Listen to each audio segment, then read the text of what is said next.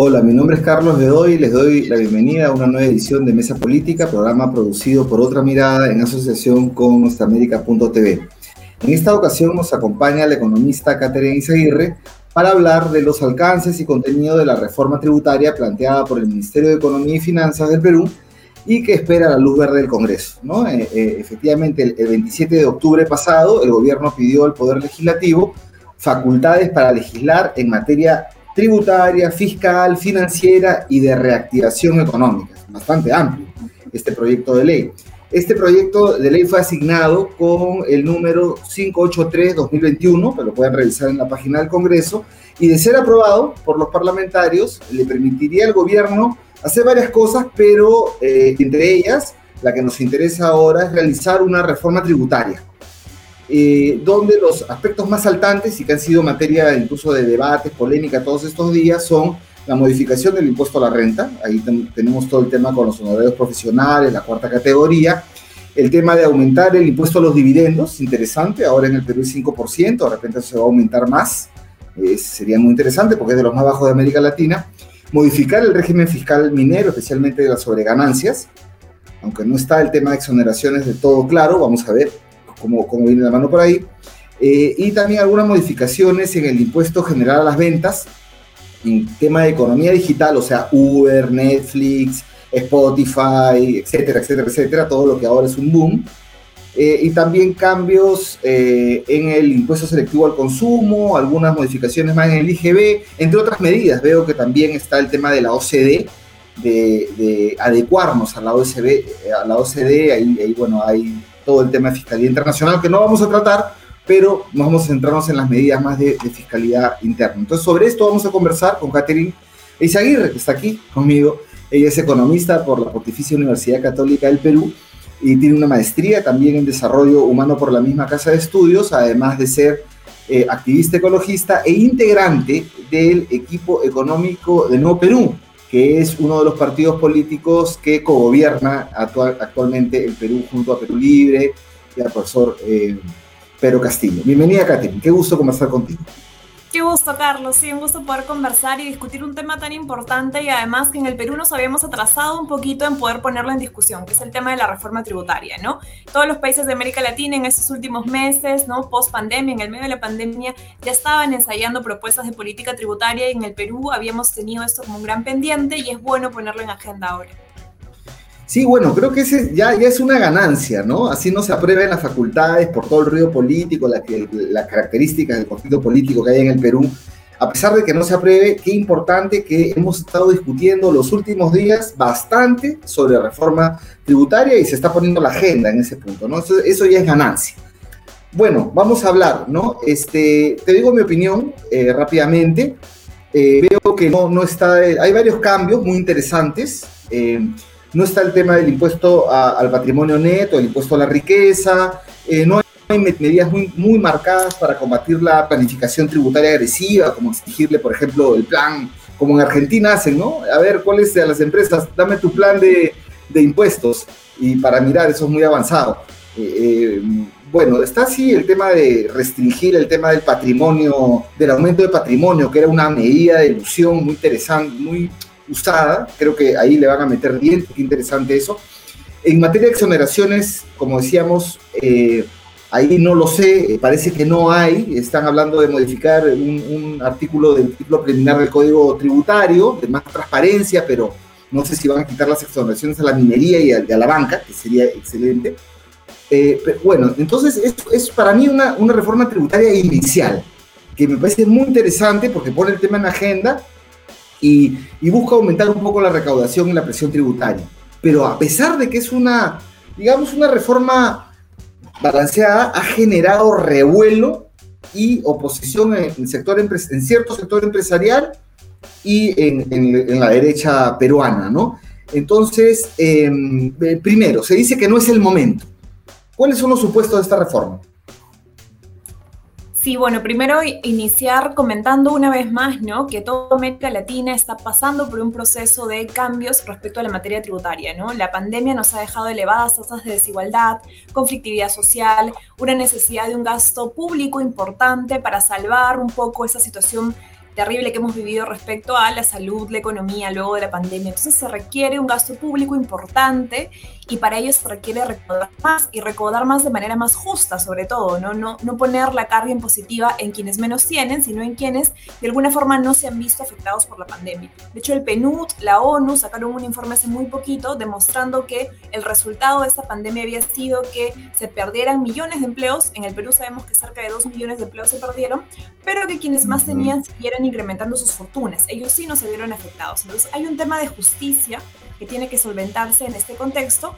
Pero por otro lado, la propuesta de reforma tributaria en verdad es una propuesta que, por lo que hemos podido evaluar, es bastante amplia, ¿no? Tiene bastantes componentes. Creo que uno de ellos, y es el que más ha estado en debate, es el tema justamente de la progresividad, ¿no? Es decir, romper un poquito este esquema que lamentablemente ha mantenido la política tributaria en el Perú de ser baja, ¿no es cierto? Una presión fiscal bajísima, a la cola de la región, solamente superando a Venezuela, Guatemala, y a la par de ser baja, regresiva, ¿no? Compuesta principalmente por el IGB o por los impuestos indirectos, que son impuestos que pagamos todos en igualdad de condiciones, ¿no? Llamamos los economistas impuestos flat mientras que el impuesto a la renta aportaba el 30-35% tan solo de todo lo que se recaudaba, ¿no? Y el impuesto a la renta es un impuesto directo, proporcional respecto a nuestros ingresos. Entonces, había ahí un pendiente, existe un pendiente respecto a cómo se compone nuestra recaudación, y frente a ello, pues, se requiere perfeccionar el sistema tributario, empezar a caminar hacia reformas que nos permitan justamente ajustarlo, ¿no? Y tú mencionabas el tema, por ejemplo, de las exoneraciones,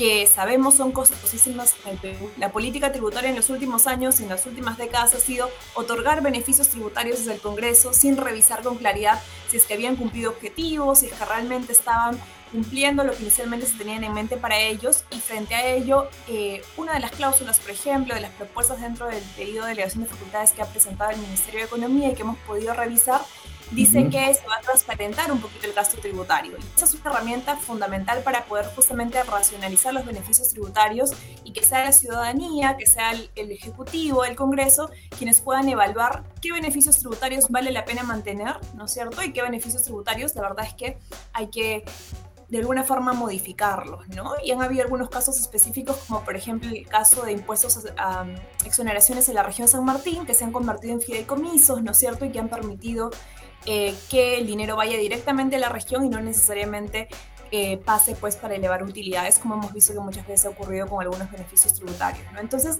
es una propuesta amplia que creo que tiene tres ejes, por lo que hemos podido revisar, ¿no? El tema de la progresividad, solucionar el tema de la informalidad promoviendo un régimen especial para las MIPES, ¿no es cierto? Que le oriente, que apoye a las MIPES y el combate a la ilusión, ¿no? Que es un gran pendiente en nuestro país. Ya, eh, has dicho varias cosas, un poquito eh, en el tema, de me centro, antes de preguntarte cuánto se espera recaudar y tal, dijiste que es una reforma que busca cambiar este esquema regresivo. Entonces, si efectivamente, desde que yo me acuerdo que, miro este tema, los impuestos directos son como que el 60 y un poco más por ciento versus los directos, que son los impuestos por, a la renta y tal. En el Perú casi que no hay impuestos al patrimonio, ¿no? Pero ya, los impuestos directos a la renta que son el 35, 30, 35% más o menos, como tú has dicho. Esta reforma va a, ¿cuánto va a cambiar ese porcentaje? ¿Va a mover ese porcentaje? ¿Tú a más o menos cuánto? Claro que sí. Eh, lo que hemos podido observar en las declaraciones que han estado otorgando ¿no? distintas personas del Ejecutivo es que la apuesta es recaudar 12 mil millones de soles extra. ¿no? Es una apuesta eh, interesante teniendo en cuenta que se requiere más gasto público para los siguientes años y un poco cómo se pretende subvertir, cambiar, mejorar esta regresividad es orientar eh, la progresividad de las tasas. Por ejemplo, en relación a las rentas del patrimonio, sabemos que eh, las rentas de primera y segunda categoría tienen una tasa flat, ¿no? Quien eh, tiene alquileres, ¿no es cierto? Por montos muy bajitos paga lo mismo que quien tiene alquileres pues por eh, distintas cadenas de departamentos, ¿no? Entonces, para un poco eh, revertir esa situación es necesario poner tasas escalonadas, ¿no? Habrán sectores y evidentemente sabemos que esta reforma no está orientada a la clase media ni siquiera a la clase media alta, sino a esa clase alta que es un 0.5% del total de contribuyentes, que la verdad es que tienen muchas posibilidades de deducir, tienen muchas posibilidades, incluso sabemos que han habido malos manejos cómo gestionan sus impuestos, ¿no? Eh, y no están pues aportando lo que deben en igualdad de condiciones como si lo hacen la clase trabajadora, los profesionales a través del impuesto de la renta, por ejemplo, de cuarta y quinta categoría. ¿no? Entonces, eh, está orientado a ese sector, por ejemplo, en relación a los contribuyentes que eh, de alguna forma generan ingresos de más de 300 mil soles al año, ¿no? y orientado a ellos poder elevar un poquito más la recaudación. Esa es en cuarta categoría, ¿no? En, en, lo que es este recibos por honorarios has, tocado el tema muy interesante este de una nota que ha salido del MEF hoy día, que se ha discutido mucho que las personas que tienen 2.250 por ingreso de primera categoría más o menos, o 1.500 me parece, no van a pagar el impuesto, va, a tener una... Eh, y sí, efectivamente, y muchos de esos que tú dices que tienen cadenas de, departamentos y que alquilan, bueno, también tienen su patrimonio en paraísos fiscales. Eh, muy interesante. Entonces, para eh, rápidamente los impuestos es el impuesto a la renta va a ser modificado para aquellas personas que por honorarios profesionales pasen el tope de 300 mil soles. ¿Es correcto eso? Sí, es lo que ya, observar en el proyecto de delegación de facultades. hay que ganar como más de 20 mil soles al mes para eso, ¿no? ya, eh, sobre el impuesto a los dividendos, ¿va a subir cuánto? ¿Tienes alguna idea? En el equipo económico no Perú se ha discutido eso muchos puntos, ¿no es cierto? Y creo que también hay que tener claro un poco los tiempos respecto a las delegaciones de facultades, ¿no? Que han existido varias en las últimas décadas también, ¿no? y en relación a ella siempre es un primer paso en el cual el MEF, el Ministerio de Economía, presenta los temas respecto a los cuales quiere legislar, ¿no es cierto? El Ejecutivo otorga ¿no? ese permiso para legislar sobre algunos puntos y luego tiene un plazo, en este caso entendemos que el Ministerio de Economía pidió 120 días, ¿no? Quizá el Congreso decide darle menos, eh, pero eh, en función de esos plazos... Y lo agota, asegura cosas, ¿no? evidentemente, ¿no? Y con esa acotación ellos van a volver a presentar un proyecto con mucha más claridad de, y especificidad respecto a cuáles van a ser los tres puntos y luego será el Congreso quien apruebe, ¿no? Entonces son varios pasos y creo que hay algunos puntos que evidentemente la discusión pública nos va, eh, vamos a ver cómo enriquece también este, este encuentro, ¿no? Entre el Ejecutivo y el Congreso que va a ser muy interesante. Sí, esto está bien porque este, realmente el impuesto a los dividendos, eh, a la renta sobre el dividendo en Perú es bajísimo, 5%, en Chile está más de 20%, en Colombia también es escalonado, en Ecuador. Eh, ya, eh, otra cosa que ha generado preocupación es el tema de los impuestos a la economía digital, ¿no? Algunas personas dicen, uy, se va a cargar al usuario, el IGB del Netflix, si pago 30 soles voy a pagar 35 soles y yo gano al mes 1.200 soles, ¿no? Mi Netflix lo comparto y ahora voy a pagar más. Este, solo decirte que em, esto es un gran problema, una discusión a nivel mundial, ¿no? ¿Cómo, ¿Cómo, lo están viendo? ¿Cómo lo estás viendo tú? Claro, como, como tú mencionas, Carlos, de hecho, quienes este, hacemos un poco seguimiento a estos temas, sabemos que las discusiones globales han, están de alguna forma generando adaptaciones para cobrar servicios digitales, ¿no? Eh, Perú no lo estaba haciendo, otros países de América Latina ya empezaron, por ahí Colombia, por ahí Chile, y más bien frente a eso es que tienen que adecuarse, ¿no es cierto?, las empresas y además entendemos que también hay un tema de tasas de cobro global, ¿no? O sea, o regional, mejor dicho, ¿no? Entonces, esas empresas muchas veces suelen poner tasas de cobros en relación a toda la región y los cambios y adaptaciones respecto a los precios van a tomar, imagino, un tiempo para finalmente luego... Eh, mostrar un poco el efecto final, ¿no? Pero evidentemente no podemos, eh, y de hecho hace poquito hubo un acuerdo, ¿no es cierto? Le llaman este acuerdo de los BEPS, de más de 100 países de todo el mundo que establecían primeros acuerdos para empezar a poner tasas impositivas hacia los servicios digitales, ¿no? O generalmente domiciliados eh, en otros países, porque es un tema de justicia fiscal que estas grandes empresas como Amazon y otras puedan pagar impuestos, ¿no? Y que de alguna forma no usen este recurso de que, bueno, no están domiciliados en el país, pero generan ingresos en ese país y no están pagando lo que deberían. Entonces, para frenar un poco esta situación, es un tema eh, global, ¿no? Es un tema global, regional, que requiere que nos adecuemos a una nueva economía, que es una economía digital. Sí, eso está bien. Por ejemplo, en Argentina ya están grabando la renta. Eh, entonces, me parece un buen primer paso ¿no? Para además se va a generar pues todas las condiciones para poder, para poder hacer eh, esta, este cobro que, no se hace, ¿no? Eh, bueno, para ir cerrando un poquito, el régimen minero, ¿qué modificaciones en las sobreganancias van a haber? ¿Hay algún tipo de negociación que tú hayas podido escuchar, ver?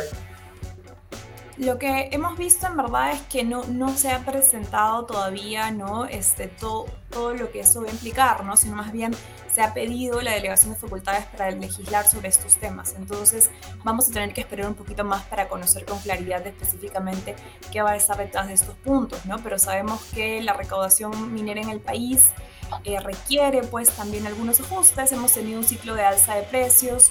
Este Estamos en un ciclo de alza ahorita. Tenemos un contexto de alza de, precios de los minerales que nosotros exportamos. Tenemos que empezar a aprovechar muchísimo más también esa posibilidad. Eh, y tenemos un pendiente también respecto a los contratos de estabilidad jurídica que evidentemente en este marco constitucional tienen que mantenerse, ¿no?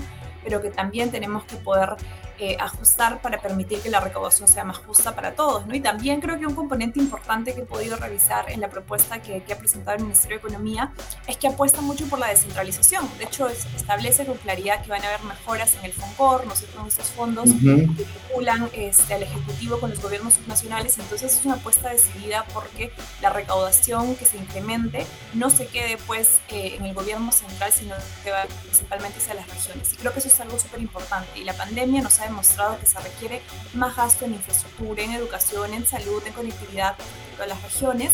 De hecho, creo que esa es la orientación por lo que hemos podido revisar, por lo que hemos escuchado, por ejemplo, hoy día también en el pedido de facultades ¿no? de la ministra Vázquez y también el ministro Franque, que han dicho con mucha claridad que el objetivo es apuntar ese, ¿no? hacia el desarrollo, es decir, se recauda más, sí, pero ¿para qué? ¿no? ¿Y para qué es? Para que puedan, nuestros niños puedan volver a clases en la educación pública con la infraestructura y el saneamiento adecuado, ¿no?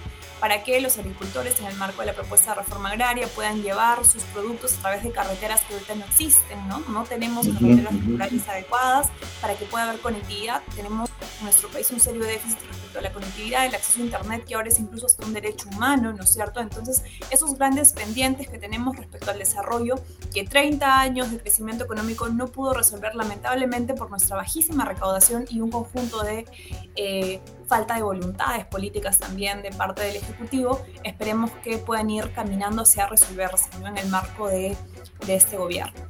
No, y que hay que entender además que sin una reforma tributaria no es posible que avance la democracia, ¿no? Entonces, desde este punto de vista, qué bueno que se coloque este tema. Eh, bueno, se han tocado aquí varios temas que merecerían desarrollo, como el tema del plan BEPS, ¿no? De que de las 15 acciones ya se han implementado 14 menos la de la economía digital y están viendo esa, esa, esa discusión. Eh, terminamos diciendo, em, eh, desde tu apreciación, ¿se darán las facultades, no se darán las facultades? ¿Cuál sería un plan B?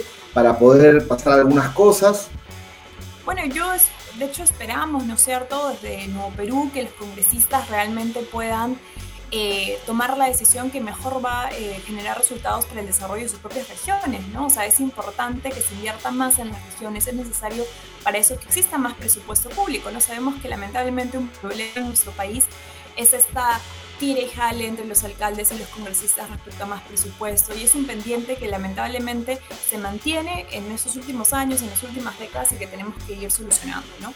Pero yo creo que lo más, lo, como iniciamos la entrevista diciendo, estamos discutiendo de política tributaria después de mucho tiempo y eso es algo súper importante. Y no cualquier tipo de política tributaria, sino una política tributaria en el que queremos caminar hacia la progresividad, ¿no? En el que los que más tienen puedan pagar lo justo y eso es algo importantísimo y creo que que se logra la delegación de facultades va a ser también un debate público muy interesante de finalmente ver cuáles van a ser los instrumentos que resulten y si es que no, creo que también existe una posibilidad por parte del Ejecutivo de presentar proyectos de ley, ¿no es a través del Congreso. Entonces vamos a poder ver eh, en esos últimos, en las siguientes semanas un poco cuál va a ser el resultado de eh, estos debates, ¿no?, respecto a la reforma tributaria.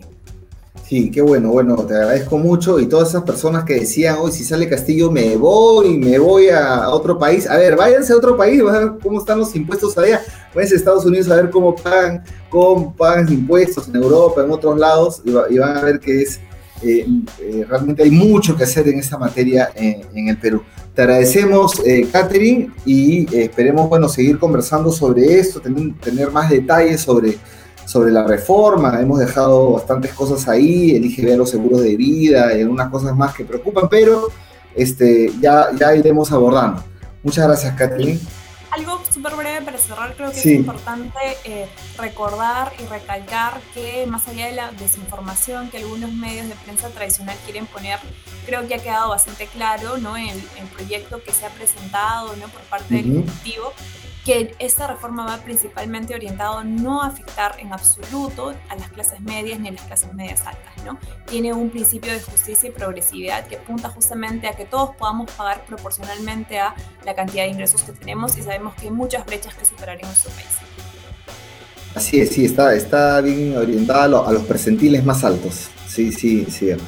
Bueno, muchas gracias, Katherine, y gracias, amigos, amigas que nos ven, y con nosotros será hasta otra oportunidad.